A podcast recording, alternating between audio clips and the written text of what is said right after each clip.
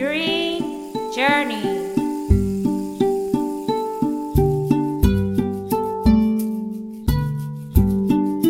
Be the change you want to see in the world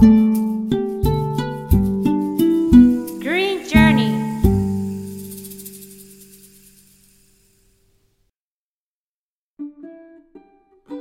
こんにちは、宇津木舞香です。さあ、グリーンジャーニー、この番組は30年後の未来、私たちの子供たちが私たちの年頃になった頃の地球を守りたい。そのために一体今何ができるのかというのを仲間と一緒に話し合っていく番組です。えー、今月はですね、あの、以前グリーンジャーニーでも、えー、ポッドキャスト登場してくれました、名古屋大学の環境学教授、高野正夫先生が最近、えー、自念の哲学、お金に支配された心を解放する里山のもの物語という本を出版されまして、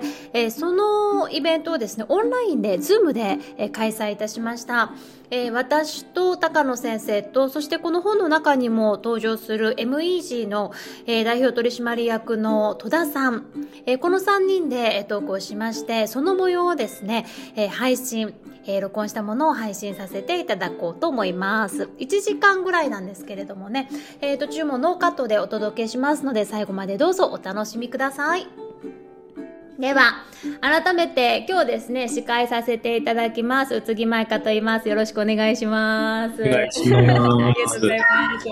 あの、私、グリーンジャーニーという、えっと、30年後、今私たちの子供たちが私たちの年頃になった頃の、あの、地球を守るにはどうしたらいいのかっていうのを、お父さんお母さんたちが、このエリアのお父さんお母さんが集まって、あの、やっているグリーンジャーニーという環境団体の代表をしています。で、高野先生にはそのグリーンジャーニーで、ポッドキャストをね、あの、もうすでに2回出ていただいて、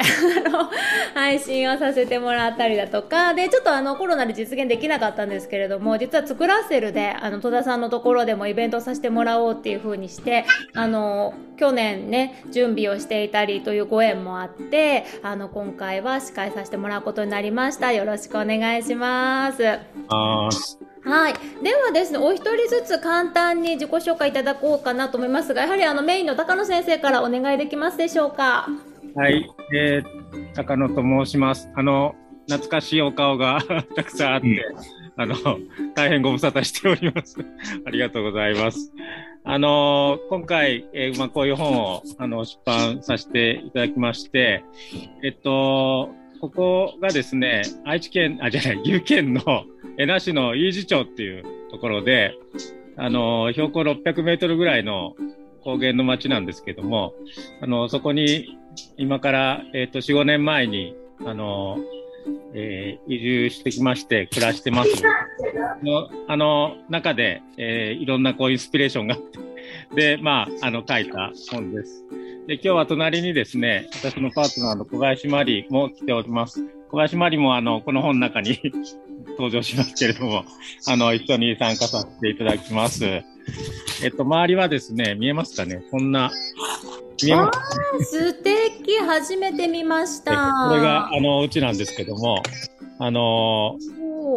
築80年ぐらいの民家をあの改修して住んでます。で、目の前はあの棚田でして、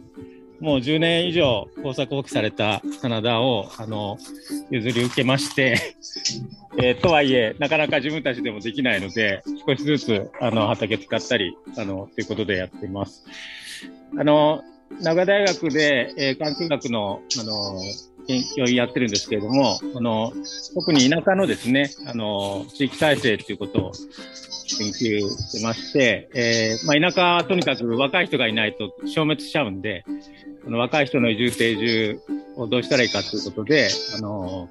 研究とか、からあの住民の皆さんと一緒にいろんな実践をやってきてまして、でそういう中であの若い人が結構田舎に移住するようになってきて、でまあ、そういう人たちとあのお話しする中でいろんな学びがあって、まあ、それをこう本にしたという、まあ、そういう感じです。はい、今日はあのどうぞよろしくお願いいたします。はい、よろしくお願いします。では、この本の中にもまさに登場する戸田さん、よろしくお願いします。はい、えっ、ー、と、自己紹介ですね。あの、戸田祐介と申します。えっ、ー、と、私はですね、あの、豊田市の、えー、旭地区というところに、えー、住んでおります。えっ、ー、と、もうほとんど岐阜県の県境ですね。お隣が串原村になりますね。えっ、と、昔は、あの、豊田市が合併する前は、旭町というところで、中山間地なんですけども、えっ、ー、と、今2500人ぐらい人口の、えー、ところに移住をして11年目に、えー、なります。さっきちょろっと3人目が、あの、顔が見えましたけども、えっ、ー、と、こちらで生まれた、えー、子供4人と、えー、奥さんと6人で過ごしています。えっ、ー、と、私はですね、今、こう、作らせる、先ほどちょっとマイカさんからご紹介があった、作らせる、廃校を利用してですね、ちょっといろいろなことをやってるところ、今カフェで、えー、ちょうどや、えこのズームに、え参加、えさせていただいてます。えっ、と、僕自身は、あの、まあ、その本の中でですね、あの、紹介していただいて、僭越ながら、なんかいろいろ紹介していただいてますけども、あのー、こちらに移住をしてきて、この地域の方からいろいろ頼まれ事であったり、えー、これからこんなことを、この、ここで生きて死んでいくために必要かなということを、あの、仲間たちとかですね、地域の皆さんと一緒に、えー、まあ、仕事を作ったり、あの、いろいろ楽しみを作ったりというような活動を、えー、しております。今日はよろしくお願いします。戸田さんもこちらは読まれてる読みました。はい。一応。いかがでしたか？いかがでしたか？いやそうですね。あのー、うん、そうですね。あのー、日頃いろいろ考えながら、あの、ということと、まあ、自然や子どもたちから学ばせてもらいながら、あの、生活や仕事をしているんですけど、やっぱりこう高野先生が、あのー、普段ね、一緒にお話していることをもうすごくこう整理をして書いてくださっていて、まあ、あのタイトルにお金に支配されないっていう書いてありますけれども、あの、えっ、ー、と、そのお金の向き合い方って本当にすごく大事なというか、もう避けては通れないところでもあって、あの、そのあたりもすごく、あの、なんか、言語化されているというね、そのような思いながらですね、あの、読ませていただいております。もうあの、前半なんて特に、あの、はい、里山の歴史がこう出てくるじゃないですか、うん、江戸時代からの。はい、この辺りとかってどうですか？あの、移住者として、ああ、だからか、みたいな、こう、腑に落ちる部分があったりとか、うん、なんかそういうのあったりしました？そうですね、あのーまあ、それをこうここに住んでいると感じることでもあり、あのまあ、本を読んでっていうところもあるんですけども、あの日頃地域のおじいちゃんおばあちゃんたちやですね、あのから学ばせていただいていることもあのこう思い出しながらですね読ませてもらいます。そうなんだ。はい、ではなくやっぱじね地域の方と話す中で。入ってくるもんですね。そうですね。高野先生ともう20年ぐらいの付き合いなんで、なんかどこで聞いたのかわかんないんですけど、はい。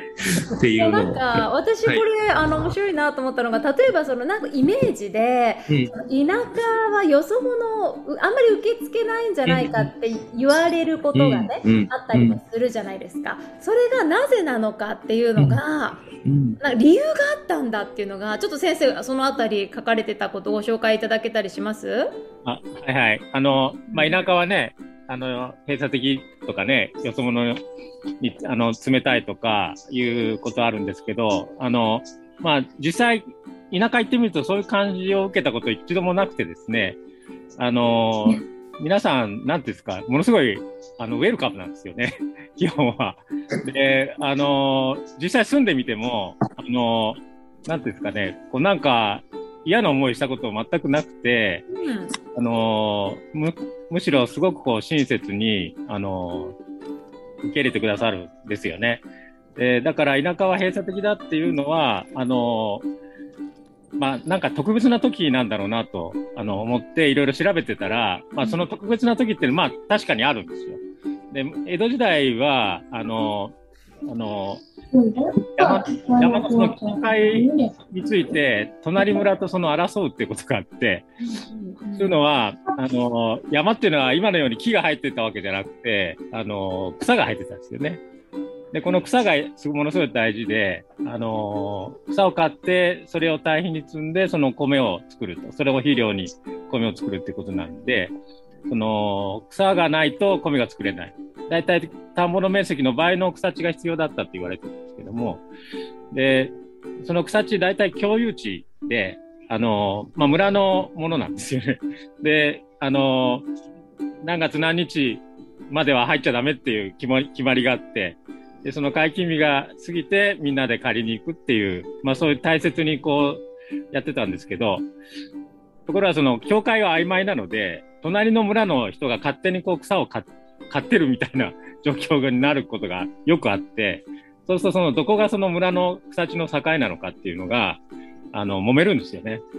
で、これが、あの、場合によっては、あの、流血の事態になって、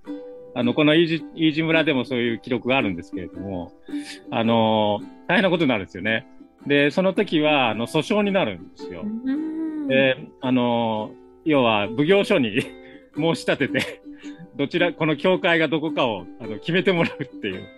で、場合によっては江戸までね、あの、両方の村の代表がこう行くみたいな、そんな話がもう日本中にあったんですけれども、あの、そういう時には、あの、隣村は敵ですので で、こう、よそのひょこひょこ来るとですね、こいつは敵か味方かみたいなね、そんなことになって、あの、まあ、そういう非常に特別な時には、もちろん、あの、警戒されるんですけども、まあ、それ以外の時は大丈夫っていうことですね。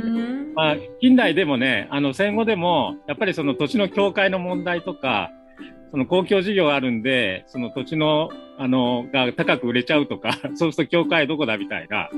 そういうことで、あの、その村の中に緊張感がある時はあるんですよね。で、そこ、そういう時にたまたまひょこひょこっていくと 警戒されるんですけど、なるほど、まあ、そういうことがなければね、あの、ものすごくウェルカムに迎えてくれるかなと思いますね。ええ。理由なくそのねそれそのものだからってことは決してないんだけど紐解いてみると歴史にはそういう状況の時があったってそういうそういうのはどうやって調べに行くんですか？図書館とかの古い資料を見に行くっていうことなんですか？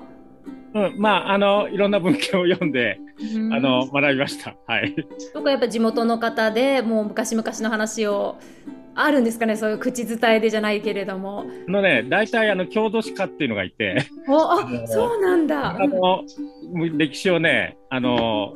詳しく書いてくださってる、まあアマチュアのその歴史家の方が、大抵どこにでもいて。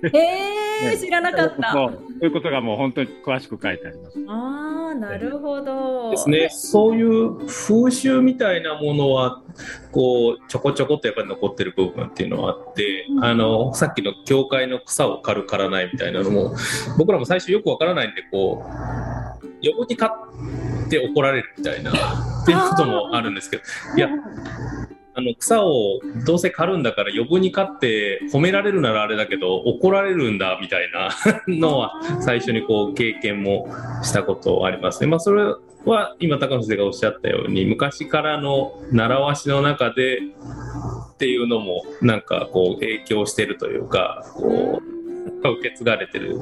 のかなということも思ったりですね。あの住みながら学んでいくような感じなんですか？その住みながら地域の習わしだったりそうですね、まあ、失敗もいっぱいありますからね、あの分からないこともあるんで、ただ、あの優しいというか、まあ、その時は本当に皆さん教えてくださるので、あのその教えてくださるようにやっていくっていうことしかないんですけどね、あとは、まあ、ちょっとこう、なんだろう、悪口というか、陰口というか、を言われ出すぐらいが大体こう、いい感じなんですよ。お客、お客様からちょっとこう、なんだろう、地域の人にななってきたな、みたいな感じなのは、まあ、それぐらいが、まあ、みんな家族みたいなもんになってポジティブですね。いや、そんなこともないですけど、うん、まあ、ですね。それぐらいがちょうどいいんだ。うん、まあ、そんな感じもしますね。へえ、戸田さんがそその今のねトヨタにその移住するようになった流れどういうふうにしてここにたどり着いたのかってちょっとご紹介いただけます？うん、これ流す話すと終わっちゃうんですけど。どこからどうしゃべればいいのかっていう。詳しくは本読んでいただそうですね。詳しくは本読んでいただければいいんですけど。えっ、ー、ともともとここへ来る前は知多半島で、えー、おりまして。であのオーガニックの野菜を作ったりあと名古屋へこう引き売りをしたりみたいなねところいろいろしてたんですけどあの旭地区にご縁があったのは豊田市さんと、まあ、東京大学と一緒にやったプロジェクトがありまして、まあ、過疎対策の日本再発信若者の田舎を目指そうプロジェクトっていうプロジェクトなんですけど、まあ、それを2年7ヶ月あの一緒にやらせていただいたのがきっかけで、まあ、その時にあの全国から10人の若者を募集してで彼らと一緒にこうプロジェクトをやっていくということ。もこの2年7ヶ月はいろんなことがあってそれを説明してると終わっちゃうので、えー、とあれですけど、まあ、その途中にですね1年ぐらい経ったぐらいにちょっとどうにもニッチもサッチもいろいろいかなくなってですねちょうどあのずっと一緒に事業してた今の嫁さんとあ今のとか前のも先のもないですけど。ずっと一緒にいる。嫁さんと結婚した入籍したばっかりだったんですけど、えーとまあ、海にいるけどちょっとこう大変だから山行こうということででこちらに来てでそれからあのえーと、ここにいるみんなとですねで地域の皆さんと一緒にこの地域でどういうふうにえっ、ー、と暮らしていけばいいのかっていうことに、まあ、向き合っていった結果、えーまあ、そのままいついちゃったよっていう 感じですね。でも、はい、やっぱうまくいかないところで移住していったわけですよねまずは最初。そうですね、まあ、そんな簡単な話じゃないんですよ。ところ、うん、ね、うん、あの、も、もまあ、トヨタで一番過疎も進んでいて、どうにも、こうにも、どうすればいいかなっていう中で作ってきたプロジェクトだったりしたり、うん、まあ、僕らの、なんだろうな、あの、こう、独りよがりな、こう、企画だったような気もするし、で、まあ、その中で、いや、なかなかうまくいかないけども、あの、地域の皆さん、本当にね、よくしてくださるんですよ、もう最初から。もう、なんだろうな、あの、2軒の空き家に分かれて、えー、プロジェクトを進めてたんですけど、あの共同生活してね、なんか帰ると衣装瓶持ってね、こう、なんか地元の人が来てくれたり、なんか野菜作ってるのに野菜と米がどんどんと置いてあったり、ね、まあそんなようなこともありながら、僕らも、まあ僕はその時まだこっちにいないですけど、まあ僕も知多半島に似たようなもんだったんで、あのー、ですね。で、まあその中でこのあの一緒にプロジェクトに参加したみんなもですね本当にすごく最初からなんでこんなにしてくれるんだろうみたいなぐらいの感じですね。ありがたいという感じ。で、まあ、ただそれが逆にこうなかなか思ったようにうまくいかないっていう中でこうちょっと焦りに変わっていったりですね、まあ、そんなようなこともあってこう結構空中分解していった時期があるんですけどもですねはい、うん。そこからまああのねこの中にもすごいたくさん出てきますけれどもいろいろとまあ動きを見せて今ね、こういうふうに地域に馴染んで作らせるもねあのできて地域のあの移住者の若者たちも来るようなシステムにはなってますけれどもそこまでにこう持っていくために必要だったなって思うことというかやっぱ大事だったなってその地域でうまくやるために思うことどどうですか？振り返ってみて。うん、別に僕がこう持ってたわけじゃないんであれなんですけど、あのー、やっぱりこうそうですね。その当時、あのどうにもならなくてうまくいかないなっていう中であの僕が行ってからこう月に1回は地元のおじさんたちと飲み会をしようみたいなこう企画をやってたんですけど。うんで、こう何回かやっていく中で、あのー、なんかポロッと年末の忘年会の時に、あのー、本当にあんたらいてくれるだけで嬉しいんだわ、みたいなことを、なんかおじさんが、なんかとうとうと語語り出した、みたいな。方が見えまあ酔っ払ってますけど、まあお互いね。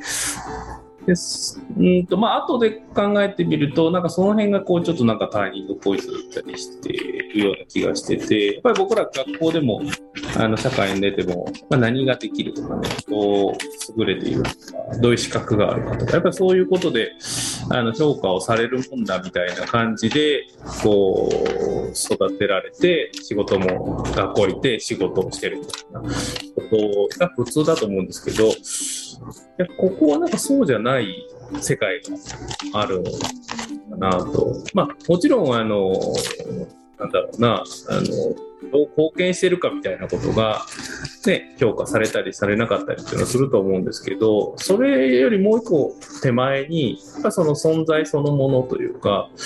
をみんなでまずこう認識し合った上でじゃああの何ができる何ができないみたいなことが上に加わってくるっていう。よく考えてみると、あの地元のおじさんとかおばちゃんたちは、みんなもう生まれた時からみんな一緒なわけです。ずっとね、一緒なわけです。だからそうすると、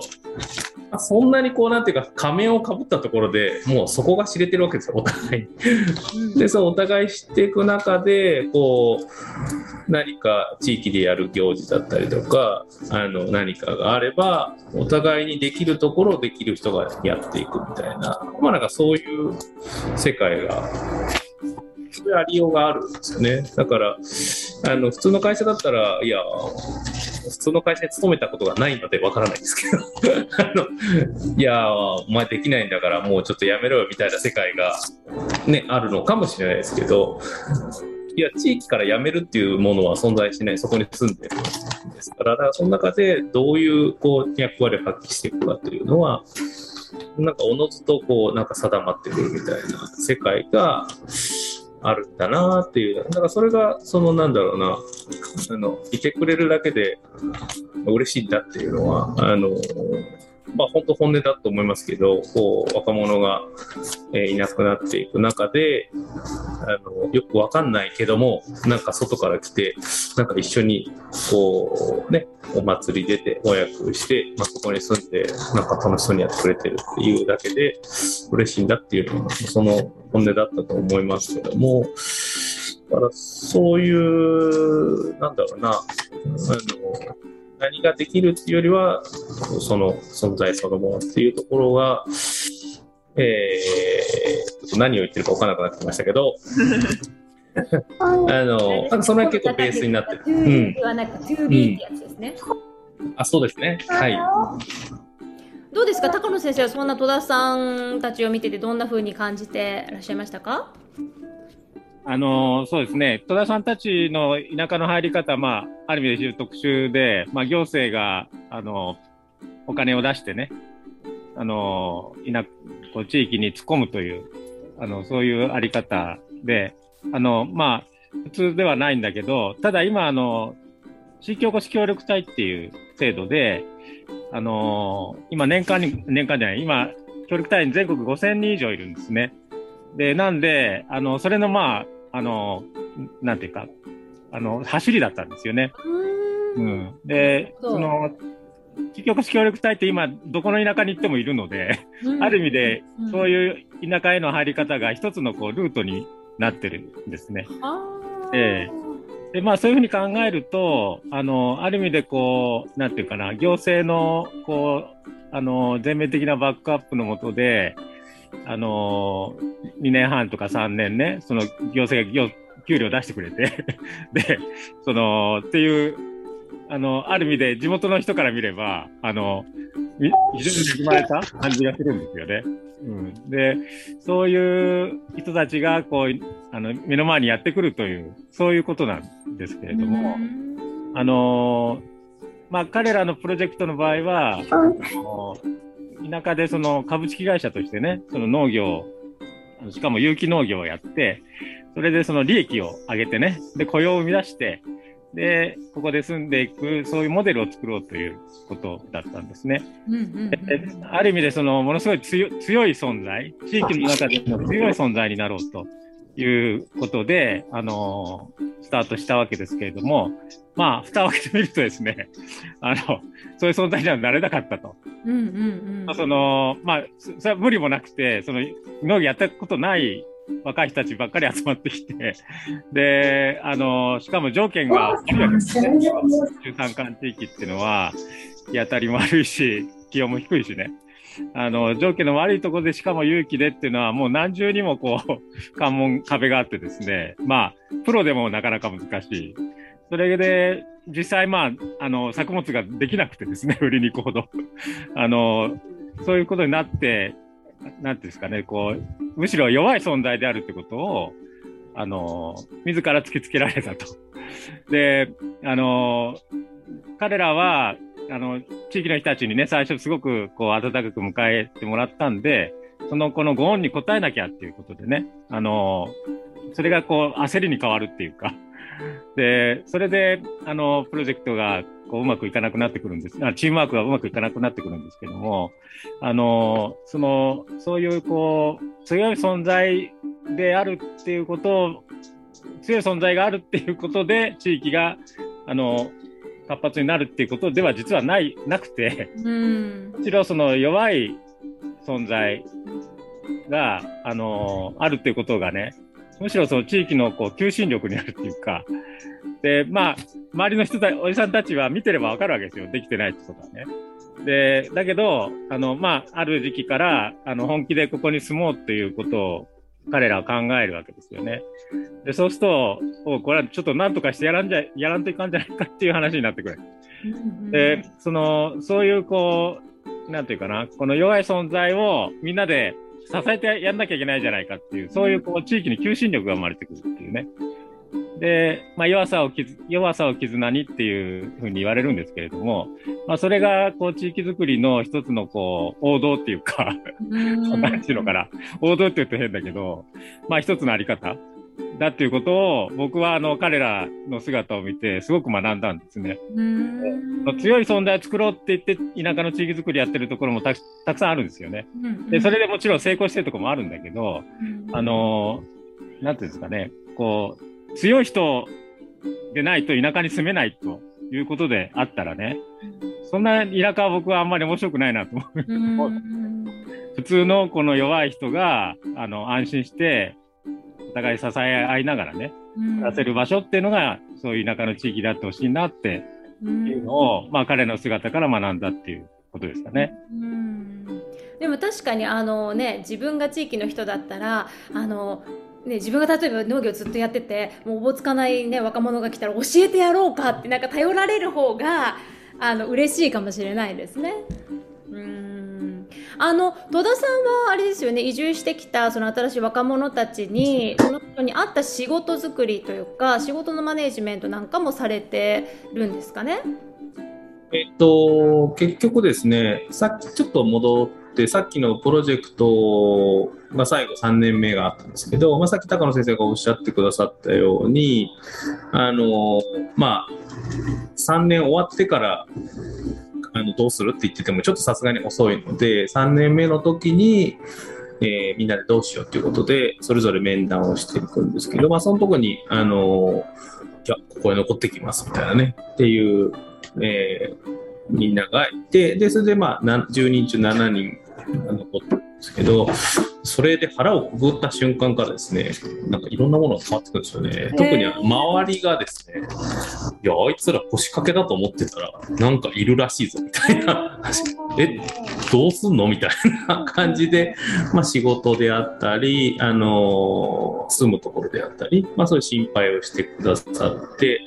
まあその心配の渦のおかげで、あの、いろんなものが動いていくんですけど、おかげさまで皆さんに本当にお世話になって、っていって何か形になっていくというよりは、で、最後ずっとやってたのは、僕らなんかすごい何かができるわけじゃないんだけども、なんかすごくこの地域が大好きになったので、この大好きになったことをみんなにもっと発信していこうであったり、あの、いろんなこう、もっと体験してもらうような企画をしようとか、まあ人を呼んできてご縁日っていう縁日をやったりとか、まあそんなようなことを、お金の話はとりあえず隣に置いといて、あの、いや、お金を作りま、なんていうか、それ付加価値を作ろうっていうプロジェクトだったはずなのに、無理やりお金は横に置いといて、あの、みんなで、ここで今やれることをやろうということで、やって過ごしていったんですけど、で、まあ、そうしたら、こう、その、その最後の年は、まあ、ある意味、その、先ほど高野先生からおっしゃっていただいたように、行政からあの補助金のいう形で、まあ、地域おこし協力隊と一緒ですけども、お給料が出ても、ような形でやってたので、あの、金銭的に破綻するっていうことはなかったんですけども、で、終わってからというか、で、最後それ終わったら普通はそのままなくなっちゃうんですけど、もちろん補助金はないんですけどね、あの地域の方からいろんな、じゃこれやらないかとかですね、僕も一時期バスの運転手もやってたことが、えー、なんか、とかね、あなんかそんな、あそう、なんかこれ、暇ならこれやれみたいな感じとか、なんかこういう仕事とかないか、まあ、草刈りちょっとやったら、ね、アルバイトになると、まあなんかそんなようなことだったり、まあ実際ですね、田舎、実行現象で若者に担い手がいないわけなので、やることはいっぱいあるんですよ。で、こう頼まれていろんなことをやっている中で、まあなんかいろいろやってれば、あの、やっていくっていうスタイルは結構暮らしと合わせやすいんですよね。こう家族ができて、子供がいてっていう中で、まあその、そこの時間を作りながら、仕事というか稼ぎのする。で、稼ぎもどっかに勤めていくんじゃなくて地域の中でやってると、まあ、そうすると地域の方とのつながりもあったり、何かあった時にこう相談したりとか、まあなんかそういう時間の使い方ができていくんだなっていうことを、まあ、僕自身もそうだし、あの、それぞれみんな、なんかそんなこと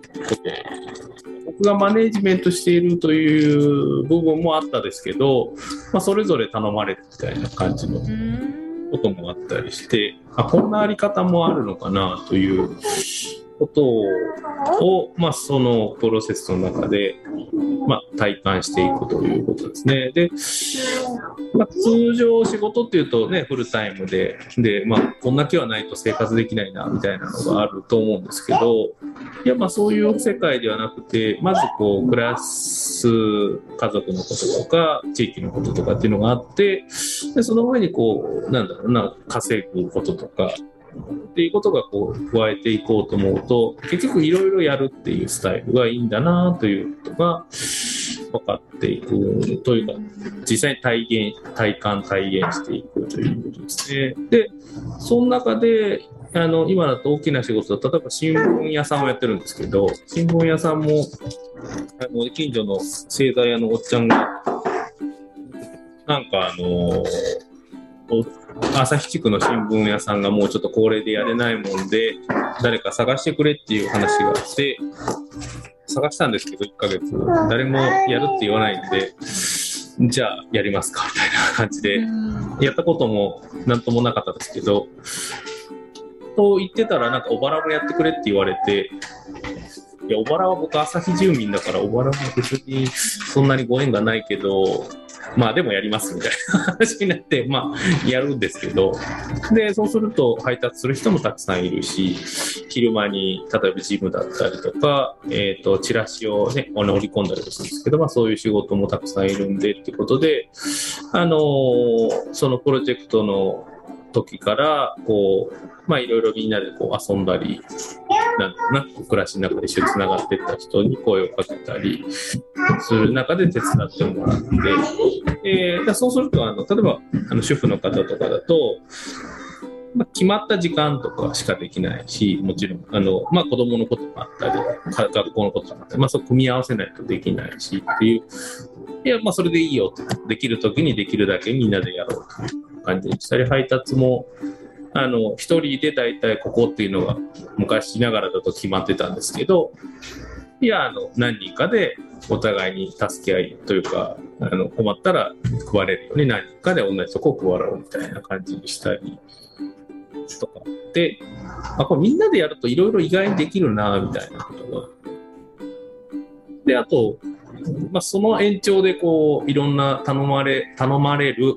みんなで分けるみたいな感じのことを、えっ、ー、といろいろしてるスタイルになっていったというですね。なんかそのね、まず田舎に移住するってなったら、その仕事どうしようと思うことあると思うんですけど、まあ、この本にも出てきて、さっきのね、戸田さんのお話にもあったけど、仕事は山ほどあると、頼まれ仕事が。いろんなね、だから結局仕事はそう困らないよっていうのがすごい見えてきたと思うんですけど、もう一つやっぱ気になるのがお金のことなのかなってね、移住する前思うんだけど、あの、本当に戸田さんも一番最初におっしゃってた、このお金に支配された心を解放する里山の物語っていうのが移住してすごくよく分かったと。あのこの本の中にもそのお金道っていうもう章がこう出てきて私なんかはもうそこがすごい大好きでもう何回も読みながら あのやってるような感じなんですけどちょっとそのお金の分野の話についても高野先生あのお金道をちょっとお話しいただけますか？はい。あのみんなお金が心配なんだよね。でこう生活に不安があるっていうと、まあ、お金の、あのー、こう日本なんて世界有数のせその豊かな国なんで、あの、みんなのその収入のレベルなんてものすごく高いんですよね、世界の基準から比べればね。なのにみんなお金であの困ってたり心配してたりするんですよね。で、そもそもお金って何だろうって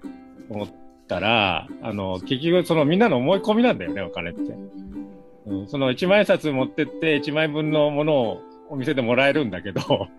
そのお札自体は印刷物としての価値って20円ぐらいなんですけど、僕ちょっと調べたんですけど、それぐらいらしい。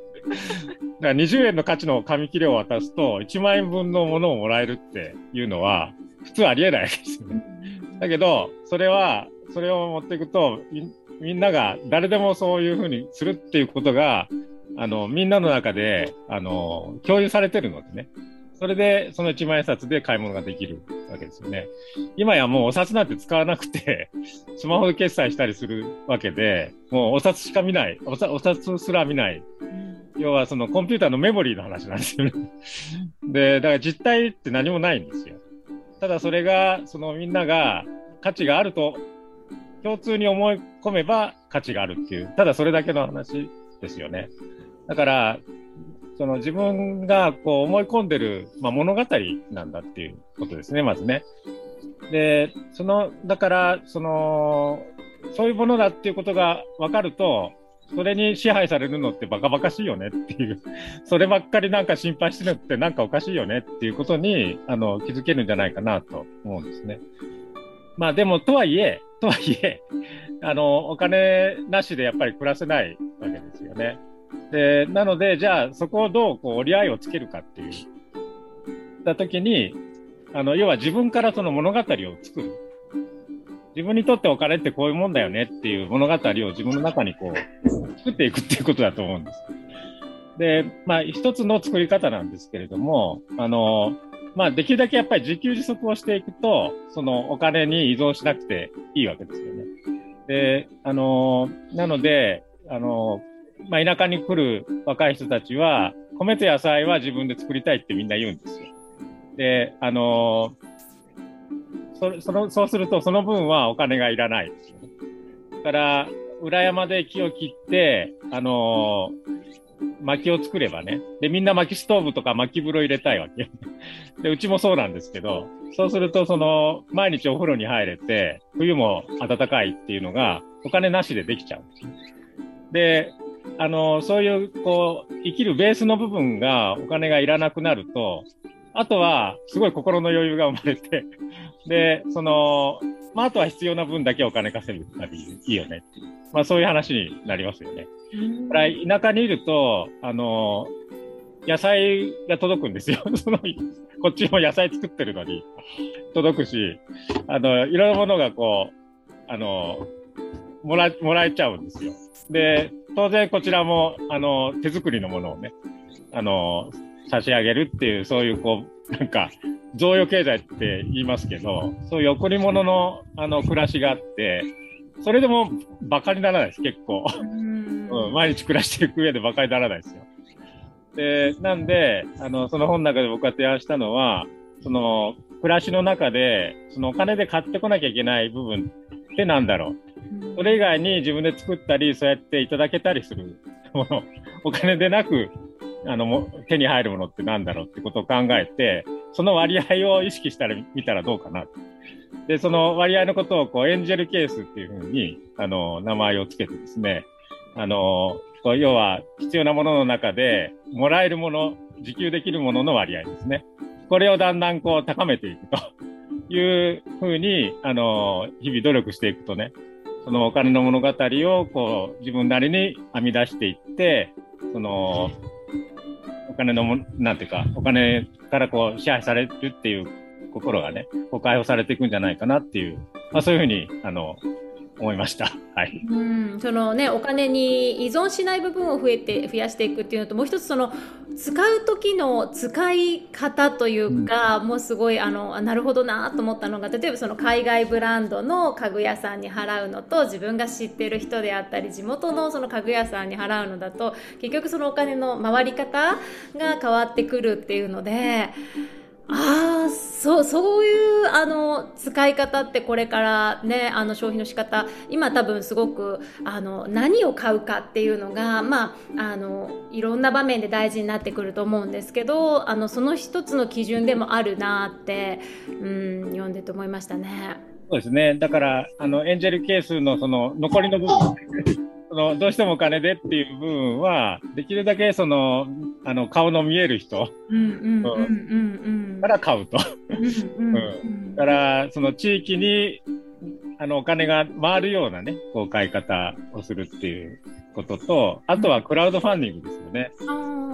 クラウドファンディングってお金の使い方が あの、本当ここ数年ですよね、出てきて、あの、僕も、あの、毎年結構、あの、あの、寄付しますけど、この結構知り合いがね、プロジェクトを立ち上げて、これを応援しなきゃっていうのがあるわけですよね。あの、そういうお金の使い方がこう出てきたっていうのは、すごく嬉しいことだというふうに思いますね。うんあとは、その、移住する、あの、すごく大きな、あの、目的として、子供ができて子供をその自然の中でのびのび育てたいって言って移住する方今すごく多いと思うんですけど実際その移住した後田舎での子育てだったり学校はどうなのかなっていうのも気になるところなんですが戸田さん今お子さん何歳何歳何歳っていうか？そうですね一番上がえっ、ー、と、4年生で、10歳かな。で、次が2年生で、年長で2歳です。はい。どうですか？田舎の子育てと都会の子育て、こう比べてみたときに。うん、その比べようが僕としてはないというところが、そもそもあれなんですけど、はい、父ちゃん。はい。あのーのびのびとね、のびのびと育て、そうだ、勝手に育つというところはありますね。まあ、あの、ちょっと比べる、ところが、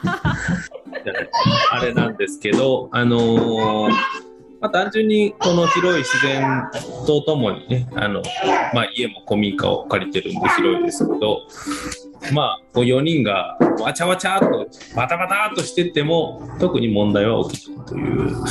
ことだまあそれがあの例えばお母さんのあのストレスが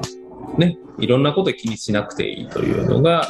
あの、少しでも、あの、和らぐかなというような気がしますし、あの、まあ、僕自身は、あの、本当にいろいろしながら調整するっていうところでやっているので、あの、そういう意味では子供と一緒にいる時間も長いんですけども、あの、まあ、そういう働き方が、あの、子供たちとの関係性とかにとってはいいんじゃないかなというふうに思ったり、まあ、ただですね、あの単純に学校が遠いんで、あのうちは家の前からスクールバスで連れてってくれるんですけど、いや、全然歩かねえな、みたいな。とかですね、まだ意図意図的にこう動くっていう、いや、僕らもみんな車なんで全然歩かないですけど、意図的にその辺を例えばする必要がある部分もあるかなとか、まあ、子供が少ない分、もちろんあの学校で、ね、細かく見てもらえるっていうのもあるけども、あの、ね、その友達も、まあ、量じゃないんですけどね、あの、もううちの学年はおかげさまでそんなに少ないっていうこともなく10人前後いるんであれなんですけど。学年が1あ学年。うんそうそう。例えば2人とかだと,、とか1人みたいな場合もあったり例えば男女比で5人いるんだけど4人男の子で女の子1人とかですね。あまあ、だから何か問題かっていうと別に問題ではないんですけどもいや同学年の同性の友達がやっぱり欲しいなとかねそういうことはあの場合によってはあの叶わない時もあるし、まあ、ただその分人数が少ないところは1年生から6年生もみんな一緒みたいなところもあるんでどっちがいいとか悪いとかではないんですけどもあの関係性を育むっていう点でいればあのすごく人数が少ないから逆にあのみんな活躍する場面が多いので、ね、40人いて、あまあ、分かりやすい例で言うと、学芸会で40人いて、ね、一つの劇やるっていうのと、大体、あの、王子様が10人もいるとか、そんなことないか。5人ぐらいいるみたいなね。そんな、そんな話になったりもするのが、逆にあの、ね、あの、一人で何もね、ややるみたいなことであるんで、そういう点では自分で考えて、自分で動くみたいな機会は増えますよね。小学校どうですか？そのあの、まあ、なんとなく田舎の子育てってのびのびなのかなっていうイメージがね都会に住んでると思うんですけどその小学校もあんまりこうみんなできちっとしましょうっていうような感じじゃなくてくれるような、うん、いやそれはあの校長先生次第で言ったらあれですけど学校、うん、学校の仕組みは豊田市であれば豊田市で全部一緒の仕組みでもあるあるのありますしあのいや、それはあとは、あの校長先生が変わったりするとちょっと変わったりね、したり、担任の先生によったり、まあ、それはとこの学校でも同じかなという仕組みの中であるので、あのあとは親とね、学校とどうコミュニケーションを取っていくのかとかですね、まあ、その辺はどこの学校も一緒かなとは思うんですけど、えっ、ー、と、まあだからどっちがいいとかっていう話でもないのかな。なんか年によって違ったり、その子に合う合わないとかね、なったりするんで、あのが田舎だからみんなのびのびしている学校に行ってるっていうこともない気もする。まあ全体としてはね、自然の中にあるんでね、いろんなことができますけどね。小林真理さんが、あの、学童保育のそうなんですね。うんうん。あ、白いじゃない。白いんじゃない。ちょっと学童保育の、田舎の学童保育の話いかがですか？こんな雰囲気ですか？いや、あの、イージ、イージは、あの、小学生が今18人しかいないんですよ。じゃあの学校全体で。はい。で、今年、あの、今日の1年生は1人だったんです。うんうん、で、だから、あの、複式？複式でやってるんですけど、で、まあ、あのー、こと、やっぱり中でち、ちっちゃい中でもいじめもあったり、普通に、あの、そういうことは普通にありますし、あのー、やっぱり、あの、全体としてみんなで仲良くはやってますけど、まあ、いろいろ、あの、他の学校と同じであります、いろいろ。で、あの、ただ本当に、あの、ずっとその、兄弟みたいにみんな育つので、あの、喧嘩もするし、あの、本当仲もいいしっていう感じで、で、あの、人数が少ないことの弊害はそんなには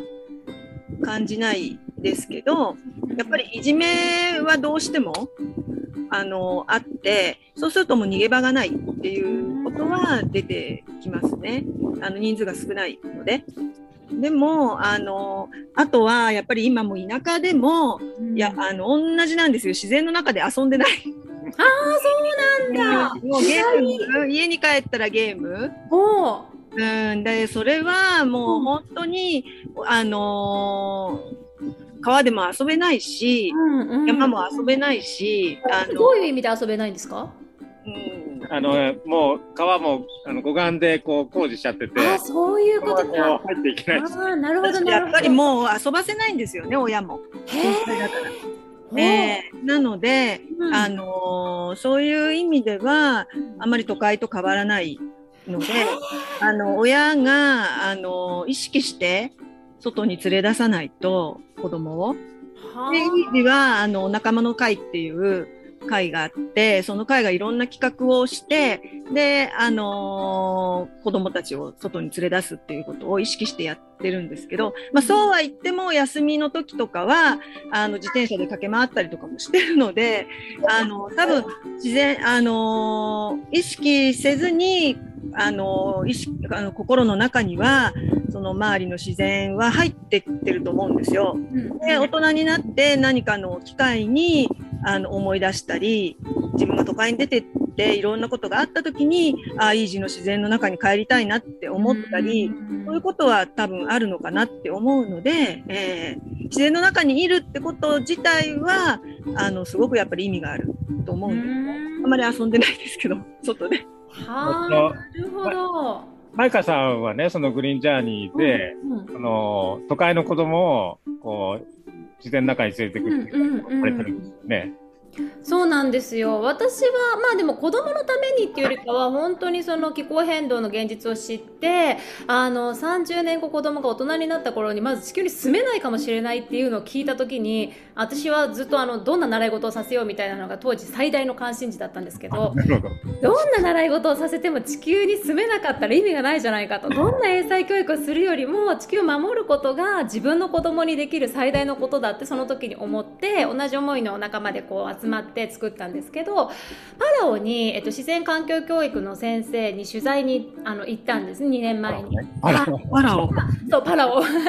ミクロネシアのね。そその先生があの無人島で子どもたちに自然環境教育やってるんだけどあのどういうものか自分が知らないものを直すことなんてできないわよねって自然のことを知らないとそれを直すことなんてできないって言ってまずは知ることから始めないとそこをあの学ばなければいけないっていうのを言われたのがすごく私は心に残ってで帰ってきてから、まあ、大人もあんまり分かってないなと思って一緒にその、えーと、まさにトヨタから自然の農家さんの秋山城さんという方をこっち来てもらって一緒に自然農で畑をして城さんの田んぼにいて田んぼをさせてもらってっていう経験をこうしてるんですけどなんかその学ぼうっていうんじゃなくて本当にあのさっきねマリさんがおっしゃったように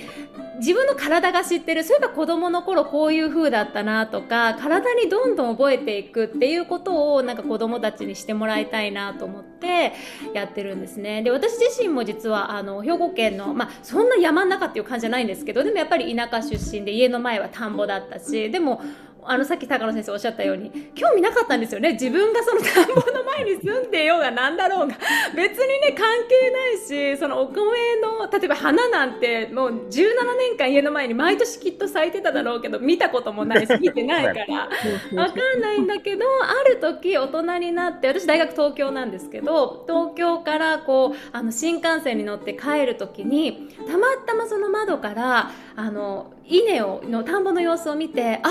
稲って今この状態なんだっていうのに気づいた時に衝撃で私はあ今の生活で稲がどういう状態なのかって知らないんだなでも17年間ずっとそれをやった時には そう知ってたはずなのにっていうのをなんかそこから気づいて本当にあの子育てしながら思い出していくような。で全然その時にはあの本当意識なかったし感じてなかったんですけど大人になって確かに紐解くと残ってるんですね。あ子供の頃こうやっぱ田舎なのでこうだったこうだったっていうのを分かるからちょっと子供にもあの糸口でね声をかけられるしこれが全くなくなると本当にあの続いていかないんだろうなっていうのはねうん、すごく感じますね。で、さっきのちょっと学校の話に戻ると、うちはあの小学2年生の男の子がいるんですけど、去年あの小学校に入ってもう私衝撃であの私が通ってた頃からなぜここだけ時間が止まってしまったっていうなんかもうせっかねこんなにいろんなことが世の中変わったのに学校の中だけ時代が止まっててもうなんかもうあの運動会なんかでもちょっと軍隊に近いような感じで私には見えてしまって 嘘でしょと思って。でノートなんかもみんな同じノートじゃないですか。で国語とかも答えがそんなつまんないこと聞くのっていうか もうね見つけるだけじゃんみたいなのがもうすごくなんかいろいろ納得いかなくって。での割に大学生私も時々大学に教えに行くんですけど大学生になるとようやく自分の考えを言いなさいとか自分の個性をっていう感じでいきなり言われるけどそりゃ無理だわと思って。できませんよね小学校から高校までみんな同じノートを書かされて同じ答えを見つけさ見つける練習をしてだってその答えが見つからないとペケなわけだから答え探しばっかりしてたのにいきなり大学生でそりゃ無理だよそれそれに好きなことが見つからないっていうのもそりゃそうだろうってやっぱすごく去年1年間私疑問だったんですね。でこれを読んで先生の本を読んであの納得というか歴史的に仕方がないことだったのかっていう。なんかまここまではねことを思ったんですけどでもこっからなのかな？なんかその辺をこう時代的に変えていくのも私のように思ってる人も多分今すごくいっぱいねあのちょっと喋るとみんな同じこと思ってたりしているだろうしで学校現場も変わってきてるだろうしで。なんか教育に関しては今すごい過渡期なのかなとかね。思いましたどうですか？あのだから学校は、まあ、大学も含めてあの時代の流れに取り残される存在なんですよ。一番保守的な存在なんであの学校は最後に変わると思うんですね。なんでなんですかね？まあそれはあのやっぱり社会の秩序を維持するためにできたものなんで。ああ、そっかそっか。うんうんうん、でただあの田舎でね、あの、子育てしてる子供たちの様子を見てるとね、まあ学校は学校あるんだけど、あの、やっぱりその、それ以外の部分の、この比重が大きくて、で、その中でこう、ものすごい才能で、こう発揮して、もうほぼ天才と言ってもいいような子が、あの、どんどん出てきてるような気がするんでね。うん。戸田さんどうですかね？そうですね。天才っていうと、あれですけど、でも、小学校、子供園にいる、あの、まあ、うちの子供たちだけじゃなくて、周りのね、子供たちの子たちもみんな見てても、いや、みんなすごいっすよ。なんていうかね、このまま大人になったら、絶対面白いみんなと思って、あの地域の子供たちともなんか接してますけど、これが高校や大学になるとなんでこう変わっていっちゃうんだろうなっていう。ふうに思うんですよね。なんで、何かこう、彼らにこう蓋をしないようなこうあり方を一緒に、なんか、おこがましく上から作るというよりは、本当になんか一緒に作っていくようなことをしたいなと。もう今年僕40歳になるんですけど、あの、やっぱ時代の流れ本当に早いんで、あの、もっと20代下の世代とか、それこそ10代、未成年の子たちの世代の子たちがやりたいことを、とかやれることを、こう、僕らがこう、サポートしながら、あの、それどうかなって思うのも含めてですね、あの、なんか、こう、生み出していくのを手伝っていくような、やっぱそういうやり方に変わっていかないと、うん、何か、こう、学校もそうですけど、こう、なんか教えていくみたいな形ではなくて、こう、なんか生み出すことを手伝っていくかな、うん、なんかそういう学びのあり方に変わっていく必要があるのかなと思いますね。そうすれば、いや、あの、地域の、いや、絶対面白いなっていう子たちがそのまま育っていくといいなっていう思いますね。はい、この先生もあの森の幼稚園の高校版とかね中学版があったらって本の中にね書いてらっしゃいましたよね。そうですねあの要はあのやりたいことをね、こうとことん突き詰めると、あのそれにのめり込んでね っていうことで、それをあの中学高校で、まあ、6年間例えばやったらね、うんうんうん、一人前になれると思うんですよ。うんうんうん、でそのなんていうかす素晴らしいこうものは生み出せるようになると思うんですよね。ところが今はそれをやらせずに 受験勉強やらせてるんですよね。これは本当にもったいないなと思って。だから、あのー、そういうこう自分がやりたいことが見つかった人はについてはね、そのやってる人が地域に大体いるんですよ。ものを作るでも何でもね。で、その、そういう大人たちに、こう、直に学んでね、まあ、弟子入りしてもいいし、そうやってこう、あのー、何かこう自分のものを身につけていくっていう、まあそういうこう、ものができるといいなと思ってまして、うん、でそれはあの、今の学校のシステムだと無理なんで、なんか新しいその教育のシステム、あり方をね、作っていかないといけないですね。で、まあ、今、あの、戸田君と一緒にやってるのが、あの、未来の職業訓練校っていうのをやってまして、これは、あの、大人向けなんですけど、あの、大人向けで、あの、こう、都会で働いててもやもやしてる人たちに集まってもらって、そのもやもやをこう、みんなで共有して、で、それを深めていく。で、その中から自分のは、ひょっとしたらこれかなっていうのを、まあ、仮説として、あの、見出してもらって、仮説転がしって言うんですけど、少しこう、なんか実践をしてみる。で、それでまた、あの、持ち帰ってみんなで共有するっていうのを繰り返していって、何か次のステップがこう見出していけるっていう、そういうのを、あの、何年やってたっけ ?5 年、5年ぐらいやってるんですけど、それは僕としては中学生から来てほしいなと思ってて。ああ、いいですね。中学生ぐらいからその自分が何やりたいんだともやもやしてる人、ね、子供たちが、そのもやもやしてる大人たちと一緒に、こう、なんか見出していくっていう、そういう工場をね、ができるといいなと思って。なるほどな。まあ学校教育はもちろん変わってくれたらいいけど、それを待つのではなくて、そうじゃない場所を作っていくっていうのはね、あの、いいですね。うん。はい。ということで、いかがでしたか？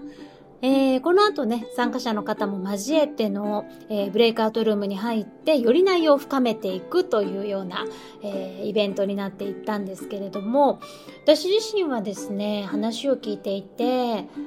そうだな、なんか今まで、その、田舎だからとか、都会だからとか、ちょっと自分の中でカテゴライズしてしまっていたところがあったのかなと感じていて、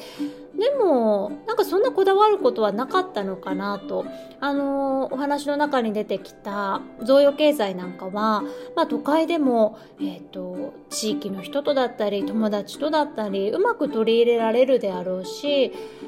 あの、戸田さんのいらっしゃる作らせるなんかは、名古屋からは1時間半ぐらいかな、で車で行けるようなところにあるので、まあ週末行ってみるとか、あと今グリーンジャーニーでも、あの、トヨタのね、ジョーさんに来てもらって、えー、畑をやっていたりだとか、逆にそのジョーさんの田んぼにね、トヨタお邪魔して、あの、教えてもらったりっていうこともやっていたりするんですけど、なんか都会の中でもうまくそのエッセンスを取り入れて、うん、なんか学びながら楽しめる仕組みが作れるのかななんていうふうにもね、うん、聞いてて思いました。で、この高野先生の自念の哲学、お金に支配された心を解放する里山の物語、めちゃくちゃ面白いです。もうどれだけ私は線を引きながら読んだかっていう 感じなんですけれども、あの、ぜひね、機会ありましたらこちらも手に取って、えー、読んでもらえたら面白いんじゃないかなと思いますよ。ということで、ここまでのお相手は、宇津木舞香でした。ではまた、来月。ジャーニ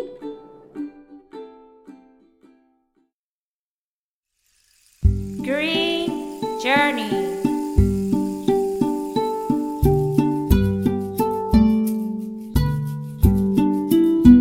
change you want to see in the world.